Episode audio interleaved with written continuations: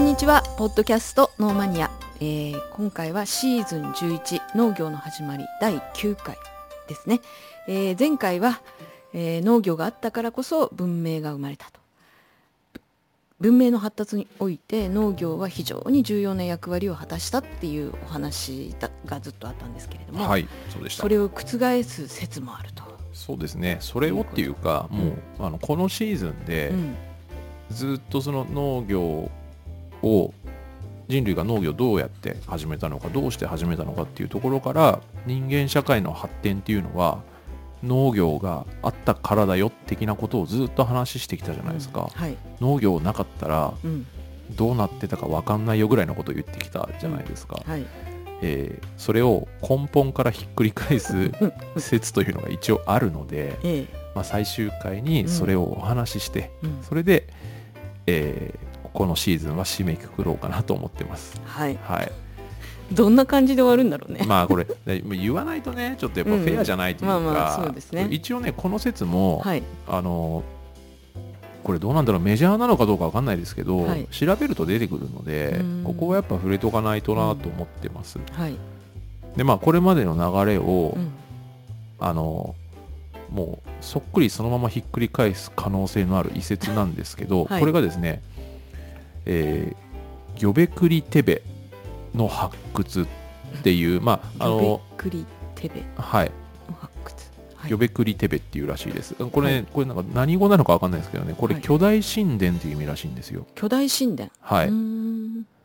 で、これが考古学的な発掘で非常に有名らしいんですね。はい。でこの発掘がええええ。その要は農業を定住、うん。えー国家の形成はい。文明の発達みたいなこれまでの説をひっくり返すもの、うん。なんですね。うん。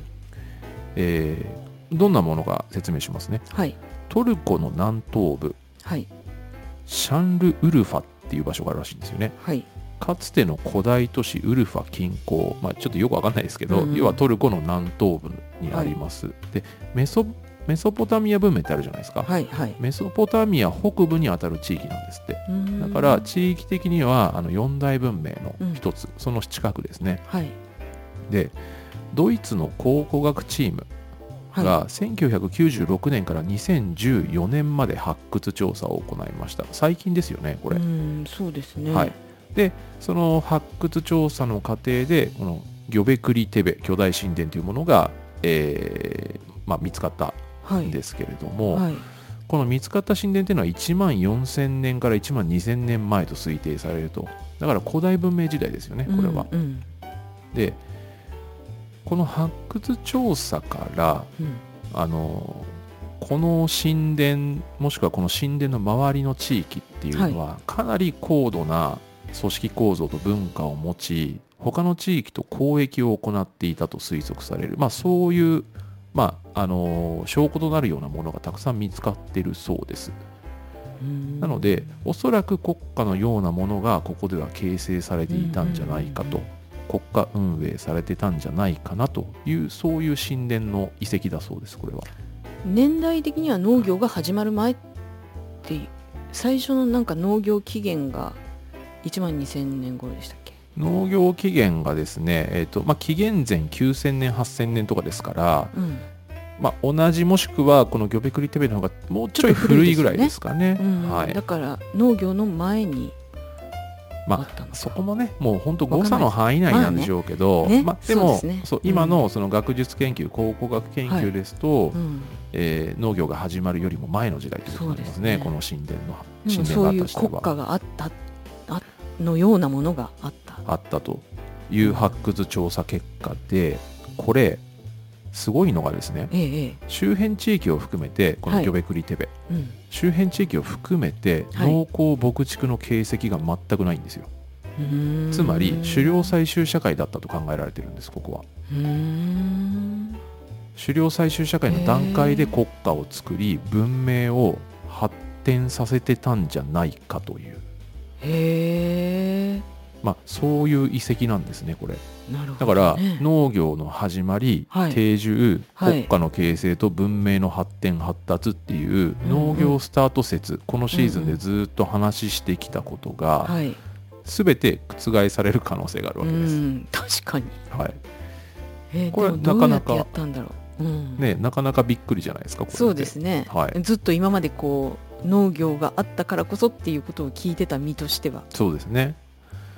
へえでただあの分かんないこともまだ多くて、はい、このキョベクリテベに関しては、うんえーこの地域っていうのは後年、まあ後の時代、はい。あの地元の方々が普通に農耕を行ってたんですよ、はいはい。でうん。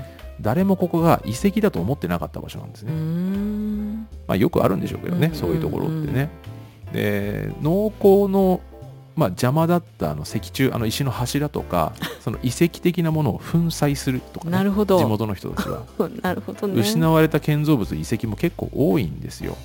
まあそれはね地元の人たちにしてみればうん。なんか変な石の柱あっても仕事の邪魔だったらそれはどかしますよね。はい。考古学的な、ね、価値のあるものっていうのは、変な話時代によっても違うし、うん。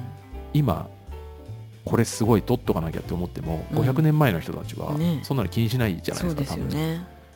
邪魔な存在だったらねなおさらそうなんですよ。だから結構いろんなものがぶっ壊されちゃってて、うん。でそもそもそのこのギョベクリテベっていうのは、はい。全体の5%程度しか発掘が進んでないとされてるんですよ、うんうんだから全体像全然分かってないんですって、うんうんうん。でだってこの1996年から2014年までですよ。はいはい。これまで、まあ、非常に慎重な、うん。あの発掘調査だったとされてますけど、うん。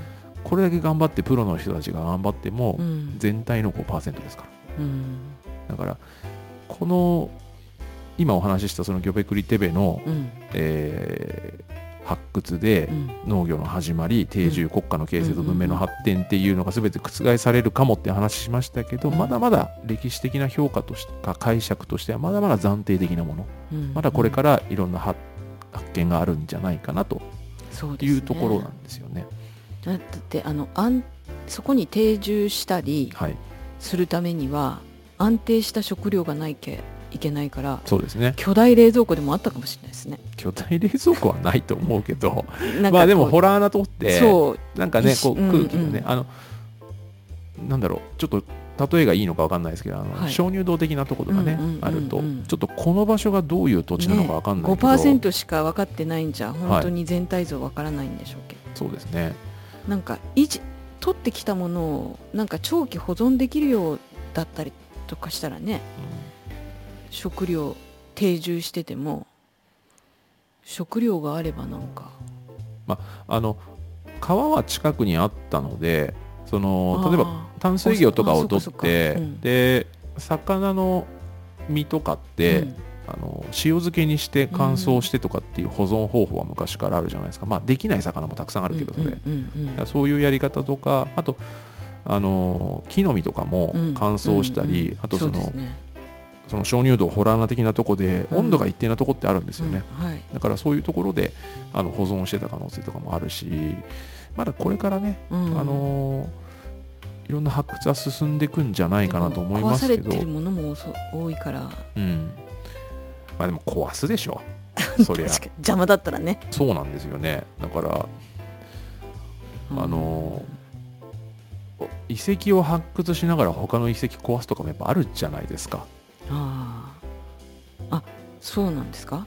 あ。気づかずに？あれ有名なあのトロイの木馬？うん。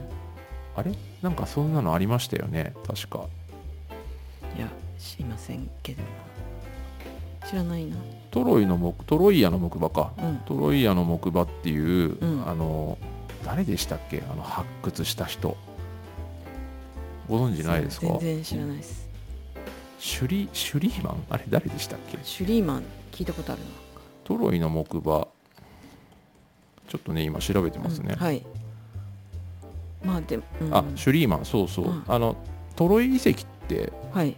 わかります？うんうんうん。まああのホメロスの女子誌であのイリアスでしたっけ、うん。あれに出てくるあのうん。大きな木馬ですよね、あの中に兵士が隠れててで敵陣に入ってっていうあのギリシャ神話でしたっけ？うん。なんかそんなのがあってであれずっと伝説だと思われてたんですけど、うん。あのハインリヒ・シュリーマンという人が、はい。あのドイツの人か、うん。考古学者が19世紀に発掘調査したんですよね。ででその古代都市トロイア、まあ、トロイですよね、それを発掘したうん。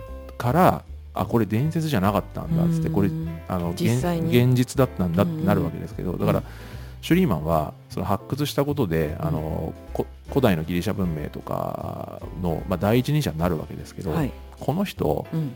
まあ、この人が悪いのかこの人が雇った人が悪いのかよくわかんないですけど、はい。あのこのトロイトロイアのうん。遺跡発掘作業の最中に他の遺跡ぶっ壊しながら 発掘してるるんですよ。それは故意なものもあるでしょうし、うんうんあの気づかずにのものもあるでしょうけどああの結構ね精度が、まあ、今で言うとですよ、うん。今で言うと低いので、まあ、そこら辺はちょっとねあの時代時代によって価値観も違うしましてや地元の人たちが自分らの食いぶちの農業をねやるにあたって変な石柱あってもそんなの気にしないですからね、もう、そうですね、はい、破壊して終わりですよそんなの、うん。これでもなんで発掘始めたんですかね。こういうそこにこんなものがありそうだっていうことが分かるんですよねきっと。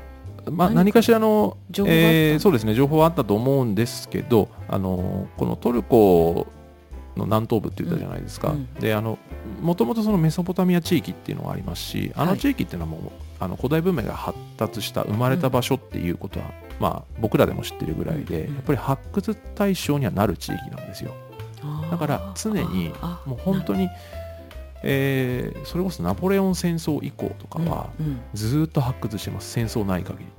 あそうなんですか。そんなもんですよ。へえ、はい。だからへ日本でもあのほら常に発掘してる地域ってあーるじゃないですか、うんありますね。あのそれこそ邪馬台国がどこにあったとか。うんうんうんであのなんか遺跡とうんか、うん。あのの中から例えばその古代の稲が見つかった、うんじゃあそこら辺全部囲って、うん。あの遺跡ないかあの古代の遺物がないかみたいな作業とかもするので、あの結構常になんでしょうね宝探し的に発掘調査はされてますね。うんだそのうちその中で見つかったものの一つなのかもしれないです、まあ、うん。こんなこと言ったら怒られるでしょうけど研究者の人に。そんな適当じゃねえよとか言われそうですけど。まあでも常に発掘調査してる地域ですね、はい、あの発掘チームって、うんあのさっきのシュリーマンとかもええ。ギリシャの遺跡を調査す、調査をしたのはドイツのチームとか。うん。で、うん。この、えー今のはい。ギョベクリテベもドイツの考古学チームとか、要ははい他国から来るんですよね、うん。だから他国から来てその国の当該国の政府に許可をもらって、うん。で多分お金も払ってると思うんですよね。発掘する方がでしょそうそうですね、うん。もちろんもちろん。そうですね。なのでまあやっぱりあのどうしてもね先進国のうんあの考古学的知見と資金的な余裕がある、うんえーところが考古学チームを派遣して、うん。えーいろんな国の遺跡発掘とかっていうのをやる、まあ、そういう傾向がありますよねやっぱり。なるほどね。はい。なので、うん。まあ、このギョベクリテベ巨大神殿っていう発掘調査がもっと進んでいくと、もしかしたらこれまで話してきた、うん。そのうん。農業と文明みたいな人間社会の発展発達みたいなのは完全にひっくり返される、うんもしくはまあひっくり返されないにしても、そうじゃないとこだってあるよねっていう話になるかもしれないですね。そうですね。はい、これはちょっとまああのね全然もうこれまでのシーズンずっと話してきたことをひっくり返す話なんですけど、うん。一応まあうんちょっと紹介をさせていただきました。まああのひっくり返ったとしても多くは多くはこの農業の始まりっていううんのがかなり重要だったんじゃないかなっていう気はしてますけどね。まあそうですね。でそもそも今ね農業社会の、うん。ね延長線上に僕ら生きてますからね、うん。だからまあ例外もそれあるよねっていう話だとは思うんですけど、まあでも興味深いですよね。うん狩猟採集社会で要は狩りしてて、うん。どこまで国が発展してたんだろうっていうのは思いますね、狩りだけしてて、ね。うん。狩りだけでそんなにって思うしそもそも獲物どことかうん。そうだからそういうなんつうの効果的で安定した食料あ、はい、安定した食料供給ね。確保できる、はい、はい定住してて。っうん。ていう条件がここにはあった可能性があります。よね。前回のうん。そのエピソードでお話ししたのゴードン先生が提唱したね、はい。そのまあ食料生産こうん。効果的で安定した食料生産、まあ狩りだったら食料確保ですよね。はい。はい。これはまあ100歩譲ってうん。お魚とかうん。なんか木の実とかいろいろあったのかなとうんうん。いうことで100歩譲っていいとしてうん。で大きな人口これどこまでかなと思うし、まあね。狩猟採集だとちあと。まあ小さい組織って言ってますよね。うん。まあコミュニティがちっちゃいって言ってましたもんね。でも今の感覚で言うと、うん。50人じゃ国はできないじゃないですか、うん。ですね。なんかせめてせめて千50万人ぐらいはいてほしいな50と思うんですけど、万。かダメかな？それは贅沢なのかな？わかんない。10万人ぐらいかな、うん。うん。あとから職業と階級の文化はい。とか、は都市とかいうん。あとそのうん狩りだけで頑張ってたら多分夜勤術って必要じゃないですかいるいるいりますよねだってなんかその殺傷能力の高い槍とか欲しいじゃないですか、はいやっぱりうんだからねその合理価格とかそういうのもどうなってたか気になるしだから僕らのその農業社会の延長線上で特に僕ら日本人って農耕民族じゃないですかすねだから僕らの概念ではちょっと理解できない社会構造の、うんうんまあコミュニティだったのかもしれないですよね、うん。ここはね、そうですね。まあ、そんな話をしましてはい。今回のシーズンはちょっと終わりたいなと思うんですけど、はい。い、かがでしたか？ええあの農業の始まりあのいつもないつもながらに本当によく調べてますねっていうのがまず一言目。はい。で本当にまあ第1話で農業って、まあ、今の私たち人間がもう当たり前だって思ってる国があって文字があって文明がある社会。でまあそれをもたらしたのが農業だっていうところから第1話始まったんですけど、まあ、最初は「え本当?」とか なんかその そんなにすごいことなのかな？とか最初は本当半信半疑で農業 PR すごいなってちょっと思ってたんですけど。農業 PR ね。農業 PR はい、でもあのやっぱり分解して細かくその順を追って説明してもらうことで本当になるほどっていうことがよく理解できたシーズンだったかなと思います。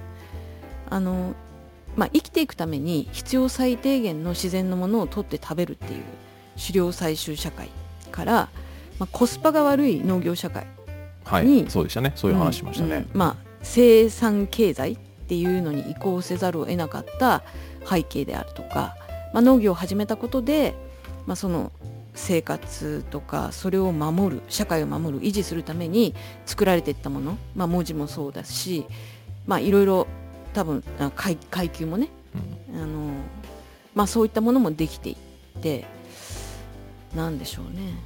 あの、まあ、国社会階層保有する富の差とか文字。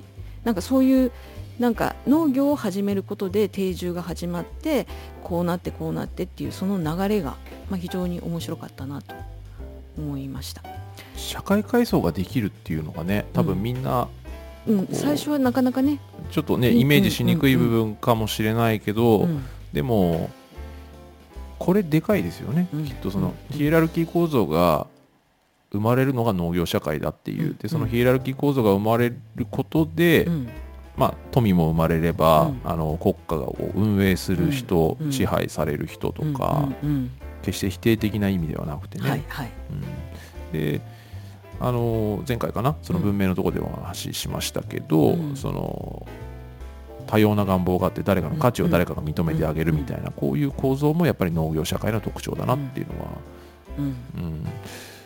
あのねしまあイメージしにくいけどそうだよねって思うところではありますよね。本当に。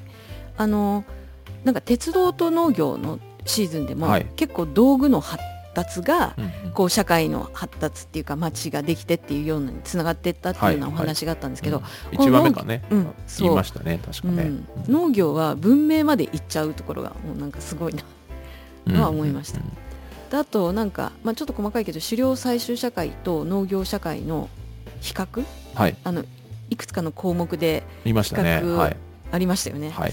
まあ、高齢者の扱いがちょっと狩猟採集社会はかわいそうだなっていうふうにちょっと思ったけど、動けなくなったらみたいなところはあるんでしょうね、うん。そう。うん。運動能力が落ちちゃうとっていうことなんでしょうね。まあでも比較があったからその後農業社会になって人類にもたらしたものっていうその流れがスムーズに頭に入ってきたのかなっていう気がしました。で私こうちょっと話をずっと聞いてて思ったのが農業社会になって境界っていうなんか境目っていうのが意識されてきてるのかなっていうふうに思ったんですよ。うんはい。あのえっと、時間も狩猟採集社会だともう生きていくためあ全てが生きていくための時間だから、はい。労働時間とそうじゃない時間っはい。ていうのは全然分化してない未分化の時代だっていう、それが言いま、したねはい、うん、農業社会になったらちょっとやっぱり生活する時間と労働する時間とが分かれていく、うん。であったりあの定住するからこそ自分たちのエリアと他の人たちのエリアっていうそういう多分境界というか、はい。なんか境目みたいなのが生まれてるし。うん。であと動物も相互依存関係の動物と有害な動物、うん。また自分たちとは全く関係のないところに存在している野生とはい。そうじゃない動物みたいな、そういうこう区分けっていうか。はい。であとはさいあのなんつうかな自然と一体化した人間はい。っていうのが狩猟採集社会だったとしたら、あの農業の中にはその人間の中にも階級っていうのが生まれていくっていう。うん。なんかまあそれで究究極は神だったんですよね神っていう存在を作り上げたすごいっていうか。すっ飛ばして説明するとね。まあそういうことですけどね。うんうん。まあ、なんかそういうふうにこういくつかの視点でもなんか境界っていうかうん境目ラインラインっていうか、うんそういうのがなんかこう意識されてたっていうなんかね社会の変化が境界っていうのがなんか一つのキーワードかなボーダーライン的なね、うんことですよね。う。ん、うん。あの社会階層に対しついては、えーまあ、縦というかね、うん縦構造じゃないですか、うん。でその宮さんの言うその境界というか境目、ボーダーラインが生まれるっていうのは、うん。その職業役割の文化にも、うん。うん。えー通じるうん。お話だと思いますし、うん。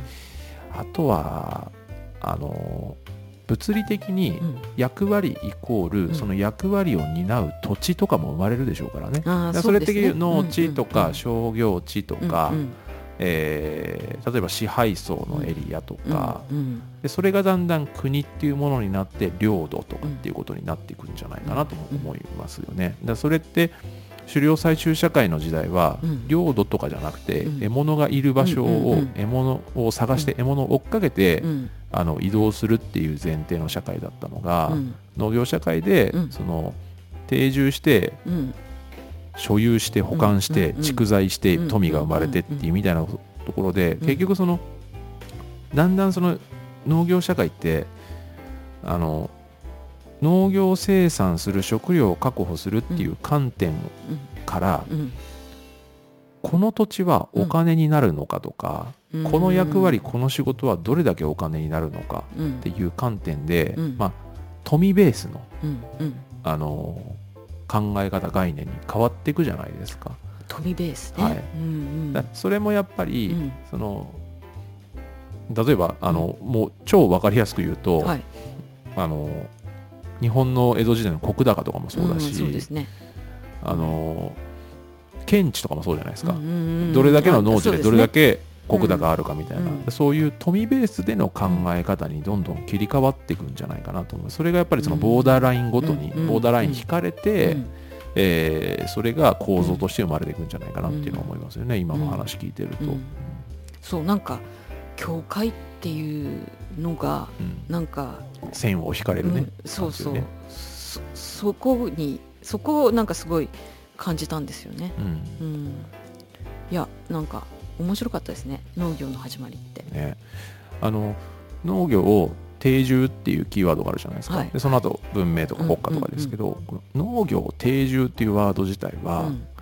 確か教科書には出てくるんですよね、うん。でもうん。それだけなんですよ、農業して定住しましたっていうだけなんですよね、うん。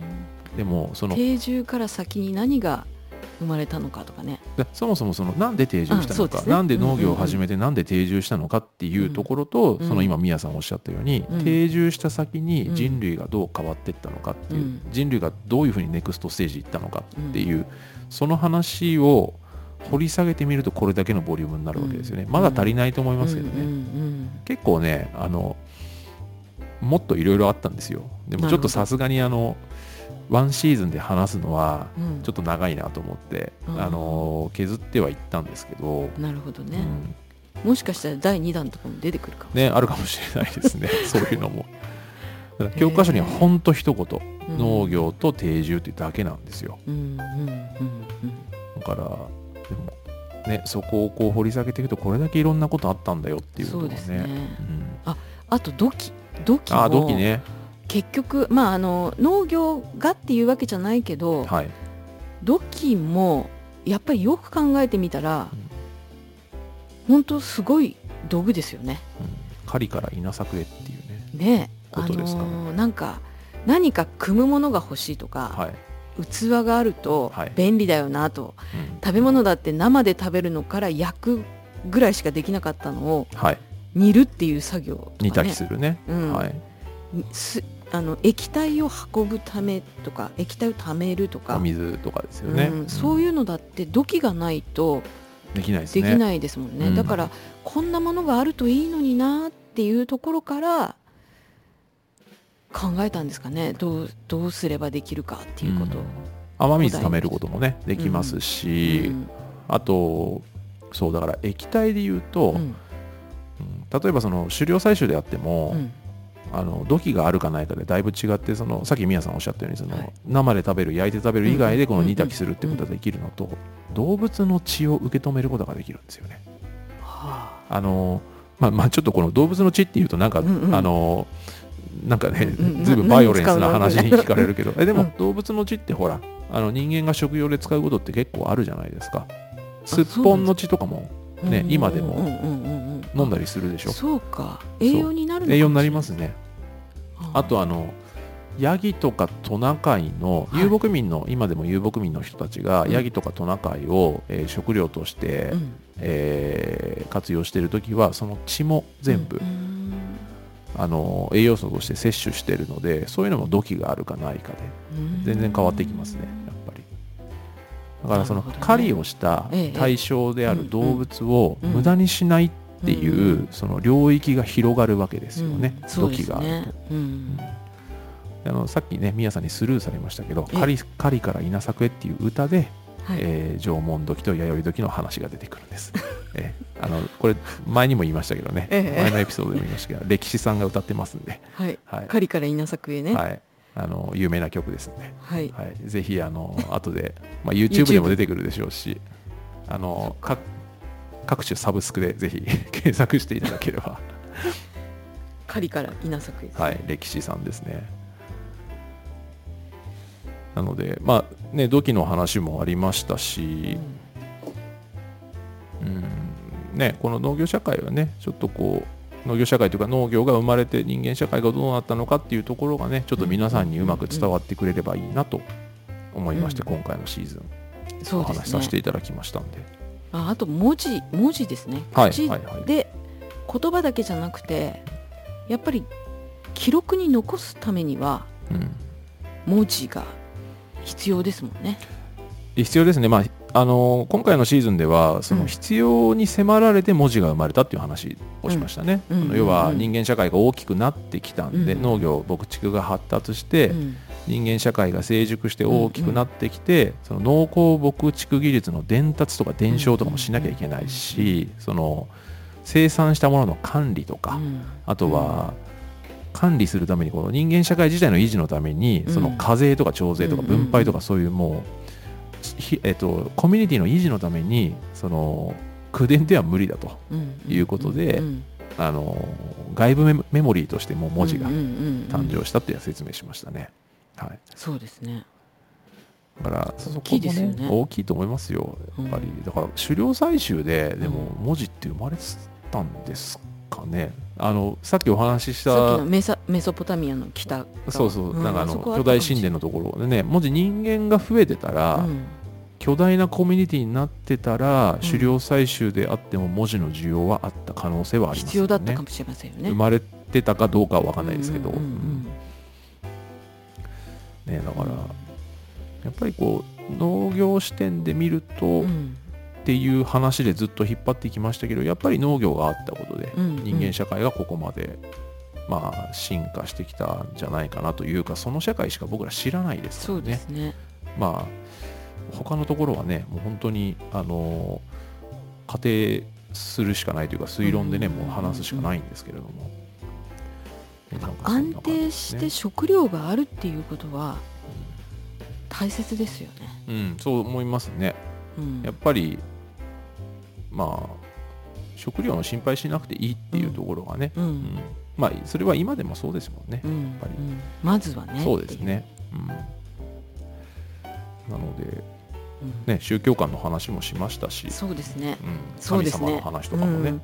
いや多神教と一神教のちのあの起源が面白かったですね、ああれね、うん、神様にも役割があるっていう。う、ん、まあ怒られると思いますけどね。あそうですね、あのいや宗教学者の人とかは、うん。多分こういう研究されてると思うんですよ、うんうん。ただそのがっつり信者の人たちは 特にだから、まあ日本にはあんまりいないかもしれないですけど、うん。そのキリスト教の原理主義の人たちとかうん。は特に何言ってんのお前って言われちゃうかもしれないですね。ですね、うん、まあまあそういうのはね、うん。あの人それぞれ価値観が違うということで、ええはい、あの本当に今回農業について改めて考えさせていただくシーズンでした、はい、ありがとうございました。ありがとうございました、はい、またじゃあ次のシーズンでお会いしましょうということですね。そうですね。はい、えーっとそれでは、えーっと今回もあ今回もノーマニアを聞いていただいてありがとうございました、えー今回のシーズン皆様にとってはいかがだったでしょうか、えーお聞きになってのご意見ご感想いただけると嬉しいです、えー株式会社リニアのホームページ篠田さんのツイッターにもアクセスしてください、えー私はノーマニアの配信についてだけツイッターやフェイスブックでメッセージ出してます。時々ご意見ご感想いただけると嬉しいです。以上ノーマニアでした。ありがとうございました。ありがとうございました